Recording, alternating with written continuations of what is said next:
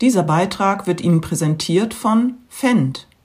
Hallo, mein Name ist Jens Nordhof und ich bin Chefredakteur der Zeitschrift Lohnunternehmen. Als Thema des heutigen Podcasts, unseres LU Talk, habe ich mir die organische Düngung ausgesucht. In erster Instanz Gülle und Gärreste und die damit verbundene Frage, wird Gülle vom Rest zum Wertstoff? Hintergrund dessen sind die seit Herbst 2021 stark gestiegenen Mineraldüngerpreise und die damit in vielen Regionen gestiegene Nachfrage der Landwirte nach organischem Flüssigdünger. Über diese veränderte Marktkonstellation spreche ich mit zwei Experten. Einmal mit Steffen Schirmacher, dem Geschäftsführer der ODAS GmbH, die im Bereich der Verwertung und Lieferung organischer Wirtschaftsdünger tätig ist. Zweiter Gesprächspartner ist Dr. Thomas Steinmann, Leiter des Bereichs Digitalvertrieb der Agravis und über Netfarming intensiv mit teilflächenspezifischer Bewirtschaftung im Pflanzenbau beschäftigt. Herr Schirmacher, wie schätzen Sie das gegenwärtige Gülle- und Gärrestaufkommen im Vergleich zu den Vorjahren ein? Also jetzt was den Aktionsbereich der Agravis angeht, beziehungsweise der Firma Odas, für die Sie verantwortlich sind. Ich schätze das erstmal so ein, dass im Bereich des Gärrestaufkommens, also ähm, Gärsubstrate aus Biogasanlagen, da gar keine Veränderung stattgefunden hat. Das ist stabil. Im Güllebereich muss man sagen, haben wir bei uns in unserer Veredelungsregion einen starken Rückgang. Gerade im Bereich der Schweinegülle könnten wir feststellen dieses Jahr. Das hat einfach was damit zu tun, dass sehr viele Betriebe einfach aufgehört haben und ähm, die Produktion eingestellt haben. Wir können es nicht genau beziffern, wie viel Prozent das jetzt sind, weil dadurch, dass auch Betriebe aufgehört haben, anderer Betrieb den Betrieb vielleicht die Lagermöglichkeiten übernommen hat, kann man es jetzt nicht ganz scharf sagen, aber wir schätzen schon, dass wir zwischen 15 und 20 Prozent weniger Menge im Bereich der Gülle dieses Jahr bei uns in der Region haben werden. Das ist schon mal ein erhebliches Stück rückwärts. Das ist auf jeden Fall ein erhebliches Stück rückwärts und äh, das ist aber auch das, was man aus den äh, Fachzeitschriften und aus der Presse entnehmen kann, dass die Betriebe einfach aufhören. Ne? Und da speziell im Schweinebereich, also was jetzt ein Rindviehhalter, Milchviehhalter angeht, da sehen Sie keine gravierenden Veränderungen im Moment. Nein, das sind die üblichen Marktveränderungen, aber im Rindviehbereich, ähm, auch Geflügelbereich sehen wir da momentan keine großen Veränderungen. Ist wirklich äh, signifikant bei uns zu spüren im Bereich der Schweinebild. Nun sind ja weite Teile Nordrhein-Westfalens und auch Niedersachsens zumindest nach der offiziellen Definition der roten Gebiete äh, sogenannte Überschussgebiete. Wie wirkt sich dieses weniger an Gülle in der Region jeweils aus? Bleibt die Menge jetzt mehr im Lande oder äh, hat sich der Export in die anderen Regionen bis hin in Ackerbauregionen äh, dadurch nicht verringert? Ja, wir hatten jetzt mit der Novellierung der Düngeverordnung in den letzten Jahren ja zu tun und da hat man schon gesehen, da war das Thema rote Gebiete ja immer schon äh, auch präsent. Und man muss äh, sagen, dass die Landwirte da doch sehr verantwortungsvoll mit umgehen und der Export äh, gerade in weitere Regionen äh, schon auch gestiegen ist. Das ist einmal ein Thema der Nachfrage sicherlich nach organischen Produkten, aber auch die Auswirkung der Düngeverordnung. Jetzt wird natürlich Folgendes passieren, wenn wir dann dieses Jahr einen Strich drunter machen und sagen, okay, wir haben so und so viel weniger Gülle in den roten Gebieten halt produziert, wird logischerweise auch weniger dann exportiert. Das heißt aber nicht automatisch, dass dort mehr ausgebracht wird. Also es steht ja nicht im direkten Zusammenhang, sondern äh, die Vorgaben der Düngeverordnung müssen ja schon da eingehalten werden. Und die Menge, die überhängt, ist weniger geworden und das wird logischerweise ein bisschen auf den Exportdruck ähm, sich auswirken. Aber äh, summa summarum eine große Verschiebung sehen wir da nicht. Welche Rolle spielt in der Gesamtlage der Preis für die Entwicklung von mineralischen Düngern, die ja nun doch exorbitant gestiegen sind? Kurzer Einschub. Wenn Sie Fendt hören, woran denken Sie? Traktoren, so richtig große Trecker? Fendt 1000 Vario? Alles richtig. Fendt hat aber auch gute Traktoren ab 70 PS. Und Fendt baut Mähdrescher, Ladewagen, Häcksler, Feldspritzen, Pressen, Mähwerke, Wender und Schwader. Alles in den eigenen Werken von Fendt-Mitarbeitern produziert. Und weil Fendt Landwirtschaft versteht, profitieren sie direkt von den effizienten Fendt-Technologien für mehr Wirtschaftlichkeit ihrer Arbeit. Besuchen Sie Fendt auf www.fendt.com. Wir haben äh, in den Aufnehmerregionen, in den Ackerbauregionen immer die Diskussion Mineraldüngerpreis versus organischer Dünger. Wir ähm, sehen da ganz klar, dass die Ackerbaubetriebe im Rheinland, in Ostdeutschland oder in Ostwestfalen, die unsere Kunden sind, äh, die Vorzüglichkeit von organischen Produkten schon zu schätzen wissen, gerade wenn sie mit der organischen Düngung anfangen. Trotzdem, und das ist halt auch eine Botschaft, kippt irgendwann der Preis. Also ich kann nicht jetzt ähm, sagen, hier die zahlen unendlich für Gülle, der Mineraldüngerpreis, das Blatt liegt immer daneben und irgendwann kippt das ganze ähm, Geschäft und das ist halt dieses Jahr sehr spannend, weil auch der Mineraldüngermarkt unter Druck ist, aber man kann halt sagen, dass diese beiden Produkte natürlich schon korrelieren und zusammenlaufen und gerade der Ackerbau auch immer gerne vergleicht und guckt, okay, das würde mich jetzt die äh, mineralische Düngung kosten versus der organischen Düngung und das wird dann halt direkt verglichen. Man muss sagen, dass das schon auch äh, irgendwann der Punkt ist, wo einfach das Geschäft gibt, die Stimmung kippt. Ne? Das ist jetzt natürlich gerade die Situation, wenn das so ein bisschen Goldgräberstimmung in der Veredelung, ne, jetzt ist der Mineraldünger hoch und jetzt können wir da in Anführungszeichen Preise durchsetzen, die wir noch nie gekannt haben. Irgendwann sagt der Aufnehmer ganz klar, du, dann nehme ich Mineraldünger und die Situation ist auch äh, erreicht in dem Preisniveau, in dem ja. wir uns befinden. Ich finde das insofern spannend. Äh, Ihre Schilderung unterstellt ja, dass die aufnehmenden Ackerbaubetriebe durchaus auch bereit sind, für organischen Dünger überhaupt etwas zu bezahlen. Phasenweise hatte ich zumindest den Eindruck, eher die Situation vorzufinden, naja, du darfst gerne was abliefern und einarbeiten hier, aber gezahlt wurde da nicht für. Das ist ähm, immer die Frage, wo der Ackerbaubetrieb liegt. Jetzt nehmen wir uns mal ein Beispiel. Sie sitzen in einem, äh, ich sage mal in Anführungszeichen, in einem roten Gebiet und äh, fünf Kilometer weiter ist ein Ackerbaubetrieb, der jetzt einfach völlig frei ist von organischen äh, Produkten, was aufnehmen kann, ist der sicherlich in einer vorzüglichen Situation.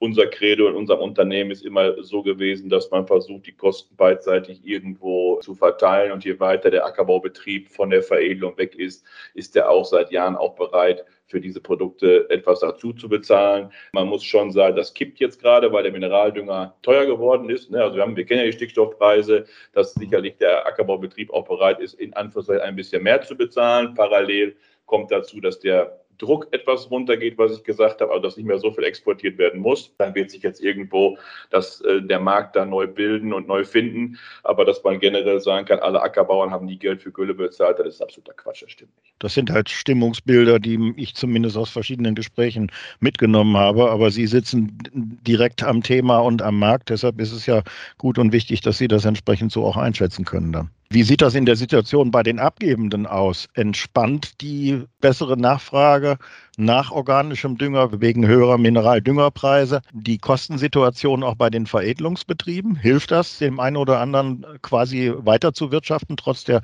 schlechten Produktpreise, gerade bei Schweinen?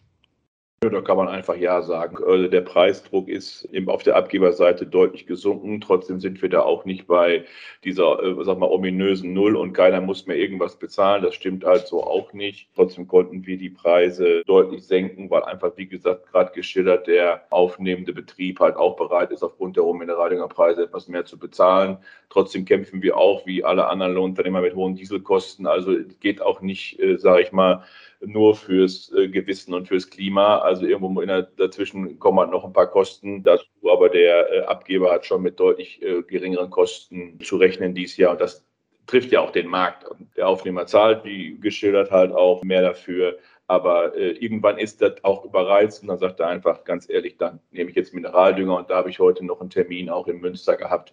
Auch nochmal interessant, es ist auch Mineraldünger noch da. Wer also jetzt fristgerecht bestellt, kann auch noch Mineraldünger bekommen und das soll keine Werbung sein. Nein, aber das in dem Kontext mal äh, äh, zu erwähnen und einzubauen, ist ja durchaus legitim und auch richtig, dass da jetzt keine Panikstimmung herrscht. Äh, wir kriegen nichts mehr. Nö, dass äh, wir nichts mehr kriegen, habe ich jetzt so am Markt nicht gehört. Es ist unter Druck und das spiegelt ja auch die, die Presse wieder. Aber ja. dass es nichts mehr da ist, für die Startgabe, glaube ich, ist nicht richtig. Sie haben die Lohnunternehmer schon erwähnt. Wie wirkt sich das Ganze letztlich für die Dienstleister aus? Einmal in, im Bereich der Ausbringung, aber auch der Transporte und der Logistik. Denn viele Lohnunternehmer sind ja mit Lkw unterwegs, nicht nur als Zubringer in der eigenen Ausbringkette, sondern zum Beispiel in der Vergangenheit auch, um Mengen umzulagern aus übervollen Pötten, wie man so schön sagt, in Reservelagerstätten. Wie hat sich das jetzt in diesem Winter und Frühjahr aus Ihrer Sicht dargestellt? Wir haben, ähm, ich sag mal, das Thema der Lagerung setzt jetzt eigentlich erst ein. Das ist immer im, im zweiten Monat oder Anfang des Jahres wird das halt spannend. Und da muss man jetzt gucken, äh, wir haben die ersten Mengen auch auf dem Acker platziert. Da wird der Druck sicherlich äh, jetzt auch ein Stück zurückgehen. Ansonsten technisch muss ich sagen, wir bei uns Unternehmen sind da reinweg im Transport unterwegs, arbeiten in der Ausbringung nur mit Lohnunternehmern zusammen. Da ist man technisch schon wirklich A, sehr gut aufgestellt auch effizient. Und da sehe ich eigentlich jetzt auch so aktuell keinen Druck, dass man jetzt sagen muss, ich muss da jetzt auch noch rein. Und transporttechnisch wird sicherlich zu beobachten sein, wie ist der Rückgang oder wie viele Betriebe hören jetzt dann tatsächlich auf, weil auch wenn Mengen über Biogasanlagen gezogen werden, es bleibt halt immer ein Kubikmeter Gülle, eine Tonne Mist. Der wird ja nicht mehr, wenn der einmal durch die Biogasanlage gegangen ist. Und insofern würde ich schon einschätzen, dass das Transportvolumen ist reichlich vorhanden. Und ich denke, da sind alle gut aufgestellt. dass das jetzt nochmal so, ich vergleiche das immer gerne mit der Agitechnica, dass dann da Riesentransportfässer und Ausbringtechniken kann man sich ja jedes Jahr angucken. Aber ich glaube, der Zenit ist da wirklich erreicht und der Rückgang am Markt, also der Rückgang hier in der, in der Produktion, in der Veredelung, wird da Auswirkungen auch haben. Insofern denke ich, ist das so, wie es jetzt verteilt ist und so, wie sie es jetzt darstellt. Klar wird auch erneuert, also muss man Technik erneuern, aber dass jetzt ein Riesenboom da entsteht, nochmal sich da aufzustellen, glaube ich eher nicht zumindest nicht auf Seiten der Lohnunternehmer. Äh, mein Eindruck zumindest ist, dass durch die nicht zuletzt staatliche Förderung, die sogenannte Bauernmilliarde, ähm, auf Seiten der Landwirte äh, einiges noch an Technik äh, gekauft worden ist, die natürlich jetzt auch zum Einsatz kommt, wenn sie denn schon ausgeliefert wurde. Ja, das ist ein Thema. Ich habe mich mit dem Thema nicht so viel beschäftigt mit der Bauernmilliarde. Aber ähm, dass da sicherlich nochmal über, das war eigentlich schon über Jahre auch in Ausbringtechniken, in Effizienz, in bodennahe Ausbringung investiert worden ist und auch unterstützt und subventioniert worden ist, staatlicherseits. Das gab es ja damals auch bei den Wasserkooperationen, dass Schleppschlauchgestänge äh, damals in der Pralte der Diskussion gefördert worden sind. Dass jetzt der eine oder andere Bauer äh, meint, er muss sich jetzt ein Güllefass kaufen, das sei mal dahingestellt, wird wahrscheinlich so sein. Wichtig ist am Ende vom Tag, dass er die Arbeit auch fertig kriegt. Ja. Da kann ich für unser Unternehmen sprechen, greifen wir im Bereich der Ausbringung auf Lohnunternehmen zurück, auf Partner und das seit Jahren, äh, wo wir uns darauf verlassen können, dass auch die Ausbringung gerade in Ackerbauregionen in der gewünschten Qualität auch stattfindet, wie der Kunde sich das vorstellt. Und das ist dann schon vielleicht der Punkt, wo die Spreu vom Weizen sich dann etwas trennen. Das ist sicherlich auch ein Stück weit Ziel und Hoffnung der Lohnunternehmer. Sie haben es angesprochen, die Ausbringung, die Einarbeitung, die möglichst verlustarme Nutzung der vorhandenen Nährstoffe ist in dem Kontext relevant. Gibt es diesbezüglich andere Anforderungen aus der Praxis, auch der aufnehmenden Hand aus Ihrer Wahrnehmung? Die Frage vielleicht auch mal an beide Herren im Sinne auch von der pflanzenbaulichen Seite geguckt. Wenn ich da mal eingreifen darf, äh, die Anforderungen vom Pflanzenbau an die Gülleausbringung steigen immer mehr. Die Düngebedarfsermittlung erlaubt ja keinen einzigen Fehler mehr. Der Stickstoff wird zum limitierenden Faktor. Früher war er eher ein Faktor, der im Überfluss vorhanden ist. Jetzt aufgrund der Düngebedarfsermittlung und der neuen Düngeverordnung wird er zum limitierenden Faktor. Und deswegen ist hier besondere Herausforderung an die Ausbringtechnik, die Pflanzen bedarfsgerecht zu ernähren und das ist einmal die, die direkte Ausbringtechnik, aber auch äh, das Thema der teilflächenspezifischen Applikation, dass man dort, wo die Pflanzen das Potenzial umsetzen können, auch dementsprechend der Pflanze Nährstoffe zur Verfügung stellt und dort, wo ein anderer Faktor limitierend ist, wie zum Beispiel das Wasser, dass man dort den, den Stickstoffdünger einfach reduziert. Man muss sagen, dass da nochmal eine Anforderung auch war, wenn man im Sommer noch eine kleine Menge äh, ausgebracht hat, dass die Direkteinarbeitung da nochmal ein Thema auch war und das aber auch nur Unternehmerseite dargestellt worden ist. Man hat ja die selbstfahrenden Güllefässer schon früher mal gesehen, dann waren sie vom Markt wieder verschwunden, dann gab es die großen Tridems und äh, jetzt gibt es dann doch wieder Selbstfahrtechnik mit Direkteinarbeitung auch im Getreide. Jetzt hier nochmal im Frühjahr ist das auch zu sehen mit Schlitztechnik wo man schon auch versucht hat, letzte da im Endeffekt rauszuholen, was auch, sagen wir gerade für das Standing, äh, gerade im Sommer, aber auch im Frühjahr, wenn ich dazu sehe, wie wir angefangen haben, mit welcher Technik, wo wir heute stehen, ist das schon hocheffizient und wirklich sauber. Klar, geht auch mal was daneben, das ist aber in jeder Branche so. Und trotzdem der Auftritt an sich, die Technik, die eingesetzt wird und gerade auch der Kundenwunsch, sich da nochmal aufzustellen, verbindet uns aber auch immer mit der Pflicht. Ich kann halt nicht zum Dienstleister gehen und sagen, hier bitte für 2000 Tonnen jetzt mal hier investieren, sondern muss da auch Menge hinterstehen. Das versuchen wir dann schon auch abzubilden, ähm, dass gerade in den Gebieten, wo dann nochmal im Stoppelsturz nochmal mit eingearbeitet wird, da auch dann eine gewisse Auslastung zur Verfügung stehen muss, weil ja die Ausbringmengen aufgrund der Düngeverordnung einfach wirklich, ähm, ja, ich will sagen, gering sind und die Technik teilweise so schnell fahren muss, dass man hofft, dass die Fläche nicht in der 30er-Zone liegt und man näher noch geblitzt wird. Das Thema haben wir aber auch, äh, denke ich, zur Zufriedenheit Halle auch umgesetzt. Wie sieht es mit der Schlitztechnik aus? Sie haben es in Getreide erwähnt. Das ist ja aus rein pflanzenbaulich, ackerbaulicher Sicht, sagen wir mal, die erste äh, Gabe, die man in stehende Bestände dann reinbringt, jetzt auch in absehbarer Zeit, sofern die Bodenverhältnisse das zulassen. Ist das dann im Getreide die gängige Variante der Ausbringung oder sind Schleppschläuche nach wie vor äh, noch zu finden? Gerade im Getreide. Äh, momentan ist es noch so, aufgrund der großen Arbeitsbreiten ist, der Schleppschlauch zumindest in unserem Arbeitsgebiet noch äh, die gängige Praxis und die Schlitztechnik setzt sich nach und nach durch. Da kann ich mal von aus unserer Erfahrung sprechen, dass nach und nach der eine oder andere da sich rantastet und ausprobiert, äh, weil die Fahrgastabstände natürlich noch nicht dazu passen und es oft heißt, ich muss zwischen den Beständen fahren. Ähm, hier entwickelt sich die Technik natürlich auch weiter. Es werden größere Arbeitsbreiten mittlerweile angeboten, aber in unserem Agrarwissbericht ist Stand heute noch überwiegend der Schleppschlauchgestänge Anwendung. Herr Steinmann, das, wie sieht es dann aus mit der Anrechenbarkeit von Stickstoffmengen? Ich meine, eine gewisse Ausgasung, ein gewisser Anteil an Verlust ist ja beim Schleppschlauch nun auch nicht zu vermeiden, um das jetzt mal vorsichtig auszudrücken. Soweit ich das richtig verstanden habe, muss ja aber in der Bilanzierung dann doch die ausgebrachte Nährstoffmenge eingepreist werden. Was ergibt sich daraus letztlich an, an Rat, an Handlungsempfehlungen für den Praktiker, damit da möglichst wenig Verluste entstehen? Ja, das wurde ja sogar noch verschärft, die Anrechenbarkeit. Wir haben jetzt 10 Prozent laut, laut, der neuen Düngeverordnung wieder oben drauf gekriegt, sodass wir bei Schweinegüllen zum Beispiel 70 Prozent vom Stickstoff anrechnen müssen.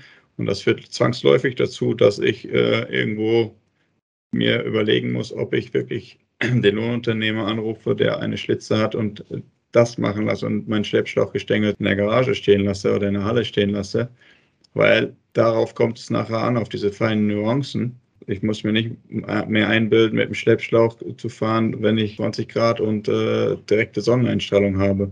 Es sei denn, ich hack natürlich da direkt nach ein, nach Bodenbearbeitung oder Zwischenreihenbearbeitung, wenn ich in Mais mit dem Schleppschlauchgülle reinfahre. Aber das sind so Themen, die werden jetzt kommen und die werden natürlich politisch auch weiter getrieben. Ich muss einfach effizienter mit dem Stickstoff umgehen. Das ist einfach so. Mhm. Gut, das zieht natürlich im Zweifelsfalle wieder entsprechenden Investitionsbedarf auf der ausbringenden Seite nach sich.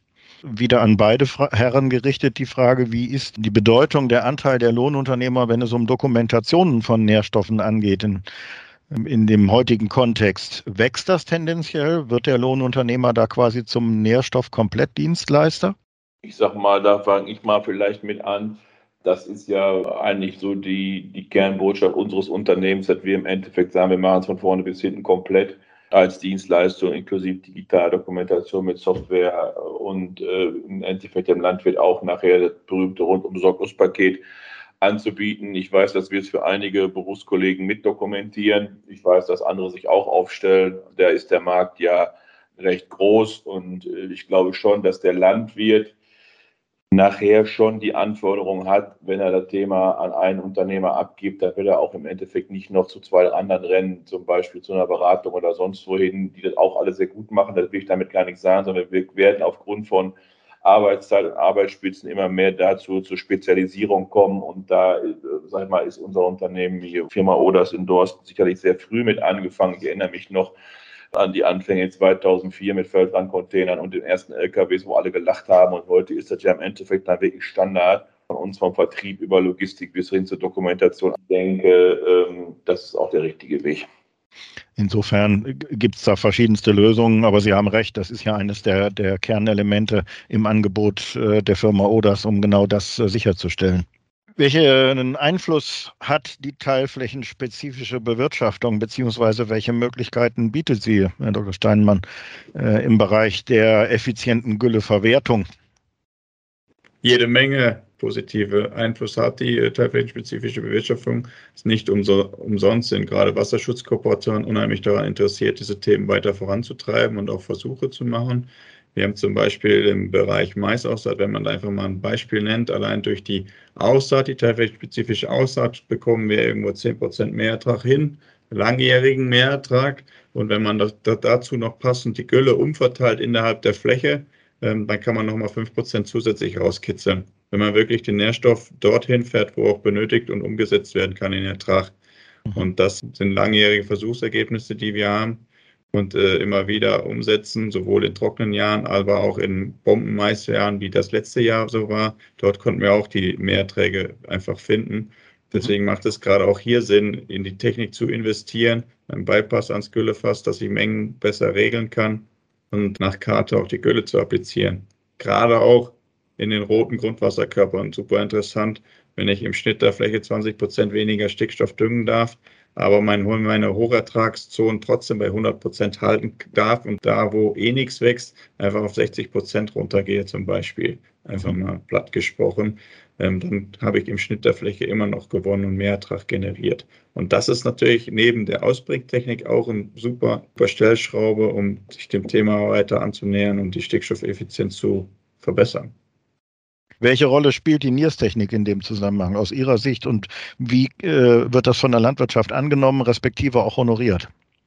Denn von Lohnunternehmern höre ich immer wieder, die möchten es zwar gerne haben, die Technik, aber sie zahlen mir pro Kubik oder pro Hektar nicht mehr, wenn diese Technik zum Einsatz kommt. Das ist ja das große spannende Thema. Wir haben uns da sehr früh mit beschäftigt, auch mit Agraris im Verbund, mit der NIES-Technik im Bereich Gülle und ich habe da so meine Erfahrung mitgemacht. Ich glaube, dass die Technik, das muss man sagen, ist auch zehn Jahre her oder acht und die hat sich sicherlich auch rapide weiterentwickelt. Aber wenn ich mir heute vorstelle, und das muss man einfach vom Business Case vielleicht mal sehen, ich habe jetzt für 5000 Kubikmeter Güllebehälter, der leer gefahren werden soll vom Lohnunternehmer, den rühre ich einmal auf und ziehe dann eine ordentliche Probe. Das machen wir als Dienstleistung und bei uns ziehen wir die Proben auch selber. dann habe ich diesen Nährstoffwert. Und ob das dann wirklich in letzter Konsequenz bis aufs Fass sich runterbricht. Wir haben auch versucht, LKWs damit auszustatten, genauso wie es die Holländer gemacht haben, diese berühmten Monsterkabinette. Man kann auf Knopfdruck dann sagen, so viel Nährstoff ist drin. Es wird nicht bezahlt. So. Und das ist ein großes Problem, was ich auf jeden Fall auch aus Sicht der Lohnunternehmer teile. Sonst hätte sich auch schon flächendeckend durchgesetzt wahrscheinlich, dass man sagt, okay, das ist jetzt mal ein Standard. Ne? Und der ist jetzt einfach noch nicht so. Ich glaube, das ist gut also ich glaube das wirklich, aber ähm, dass das gut ist, aber ich glaube, das wird einen Moment dauern. Und B ist die Düngeverordnung so aufgestellt, dass ich je mehr Menge ich abgebe, umso mehr Analytik muss ich ja nachher vorlegen. Wir ziehen die selber. Also bei uns weiß der Kunde nicht, wann die Probe gezogen wird. Und das ist eigentlich eine Sache, die hat sich gut eingespielt, zumal man sicher sein kann, gerade in den Situationen, wo der Ackerbauer jetzt bereit ist, vielleicht noch einen Schluck mehr ähm, für Gülle auch zu bezahlen, will der auch wissen, was drin ist. Und wenn wir mal in Regionen kommen, ich sage immer so lustig, Galaxien vordringen, wo noch nie vorher Gülle halt war und wo die Böden äh, jahrelang äh, wirklich auf Entzug gefahren worden sind, dann sieht man auch ein halbes und ein Kilo Ende in der Gülle. Wenn ich dann nachher das nicht sauber habe, habe ich Bestände, die sehen aus wie Dresden 45, das ist alles Kraut und Rüben und da kommen wir da auch nicht mit weiter. Aber das hat sich alles so, sage ich mal, der Weg ist gefunden und der Weg wird auch so gegangen und trotzdem glaube ich, ist das gut. Also diese Technik, ich finde das hochspannend, wenn ich die ersten Ergebnisse sehe. Damals war nichts und heute, glaube ich, sind da so viele Spektren hinterlegt, dass man schon auch nah dran kommt. Aber ähm, ich glaube, es müsste, wenn dann gesetzlich vorgeschrieben werden, dass es dann Pflicht wird. Das ist einmal die Vorgabe, es einzuführen, aber eben auch die Akzeptanz von gesetzlicher Seite, dass solche Technologien die Realität, wie Sie sagen, realistisch abbilden. Denn selbst in den Niederlanden ist es ja über lange Zeit so gewesen und ist, glaube ich, heute noch, dass ein NIRS-Sensor zur Dokumentation und dem Nachweis der Nährstoffmenge nach wie vor behördlicherseits nicht anerkannt wird. In Deutschland gibt es sicherlich erste Zertifizierungen seitens der DLG, aber das ist auf jeden Fall noch kein flächendeckendes Phänomen. Ja, es muss nachher ja fertig sein. Ne? Wenn ich jetzt dafür Technik investiere, das war ein empfindlicher Preis, ich weiß ja jetzt gar nicht mehr, was für ein Güllefass. Wir haben das auch mal in der Biogasanlage diskutiert, in irgendeine Rohrleitung da so ein Ding da rein zu pflastern, weil wir gesagt haben, okay, bei 100.000 Tonnen Output macht das vielleicht Sinn. Das ist genau das, was Sie sagen, Herr Nordhoff, wenn man da auf den Knopf drückt, dann muss das Ergebnis auch anerkannt sein. Und wenn ich dann wieder loslaufen musste, nur für nice to have, wird keiner so viel Geld bezahlen. Und das ist halt immer äh, die spannende Frage. Und äh, die Argumentation war äh, halt immer so ein bisschen in der Glaubwürdigkeit der Probe. Ne? Also wie ist die Probe wirklich gezogen? Und äh, da gibt es ja auch tausend Diskussionen. Ich glaube, äh, das Fairste ist wirklich nachher, oder der Markt hat es eigentlich gefordert, dass der Aufnehmer schon nachguckt, was er da an Ware bekommt. Und wenn ich da vorne irgendwas verspreche, weil ich hinten nicht halte, dann fliegt mir das Geschäft doch nachher wieder um Ort. Diese, diese Zeiten hatten wir, die sind aber echt glücklicherweise alle überstanden. Und äh, das ist auch kein Thema mehr. Also da glaube ich eher in Verbindung, was Thomas Steinmann sagte, mit Teilflächenspezifik, dann wirklich genau punktuell zu sagen, so jetzt da, dann hin, könnte das noch eine gute Ergänzung sicherlich sein. Ist aus pflanzenbaulicher Sicht, Herr Dr. Steinmann, zum NIR-Sensor noch was zu ergänzen?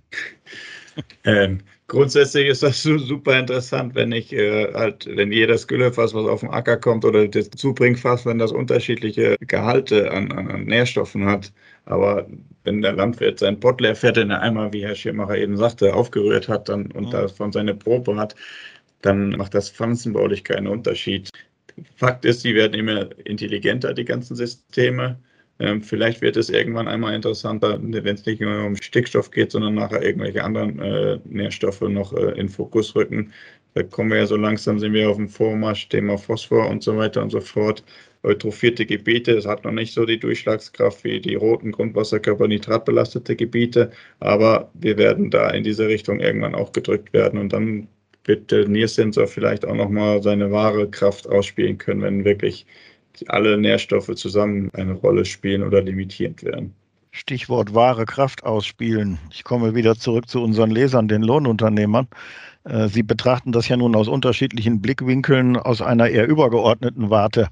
Aber welche Chancen und Herausforderungen für Lohnunternehmer, die in diesem Düngebusiness äh, ein Geschäftsfeld sehen und auch in Zukunft sehen möchten, wie schätzen Sie das ein? Welche Rolle spielt der Lohnunternehmer dann mit dem Blick nach vorne in Zukunft?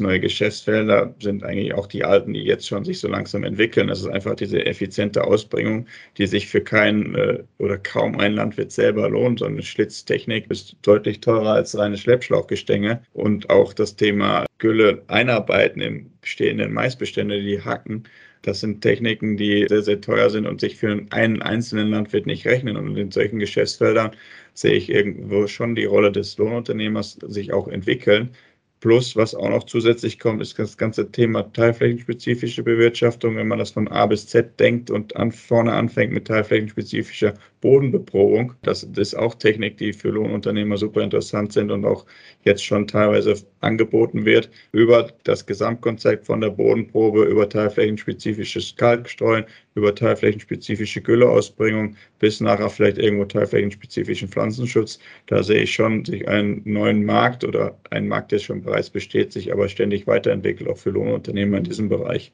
Also liegt der Weg in der komplexeren Dienstleistung, kombiniert mit gewissen Datenerfassungs-, Auswertungs- und Beratungsanteilen. Und auch der Weg in teurer Technik, die irgendwo äh, auf den Markt kommt oder sich auch weiterentwickelt, die sich für einzelne landwirtschaftliche Betriebe einfach nicht rechnen. Mhm. Die Situation, wie wir sie im Moment haben, eingangs geschildert, in der Gesamtmarktlage Dünger und Düngerpreise, Fördert die gegenwärtige Situation diesen Trend oder ist das jetzt eine kurzzeitige Sondererscheinung? Ich glaube, es ruft jedem Landwirt nochmal vors geistige Auge, was der Nährstoff überhaupt wert sein kann oder wert ist. Und dadurch, das führt automatisch dazu, dass ein Umdenken stattfindet und äh, der Stickstoff zum Beispiel einfach einen anderen Wert und Stellenwert bekommt und man sich selber bewusst macht, dass man wesentlich effizienter damit umgehen muss. Und das führt dazu, dass sich viele Betriebe wirklich die Frage stellen, wo kann ich in meinem Betrieb noch optimieren oder welche Schritte kann ich angehen, um effizienter einfach zu werden.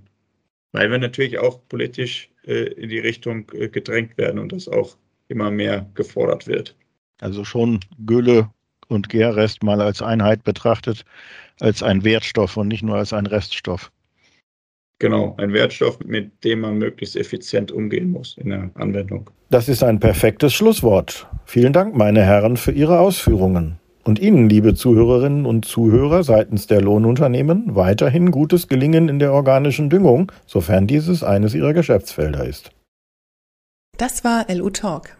Wenn Sie sich für weitere Themen aus der Welt der Lohnunternehmen interessieren, besuchen Sie uns gerne auf www.lu-web.de Oder bestellen Sie eine unserer Printausgaben als Einzelheft. Sie wollen die Redaktion direkt erreichen?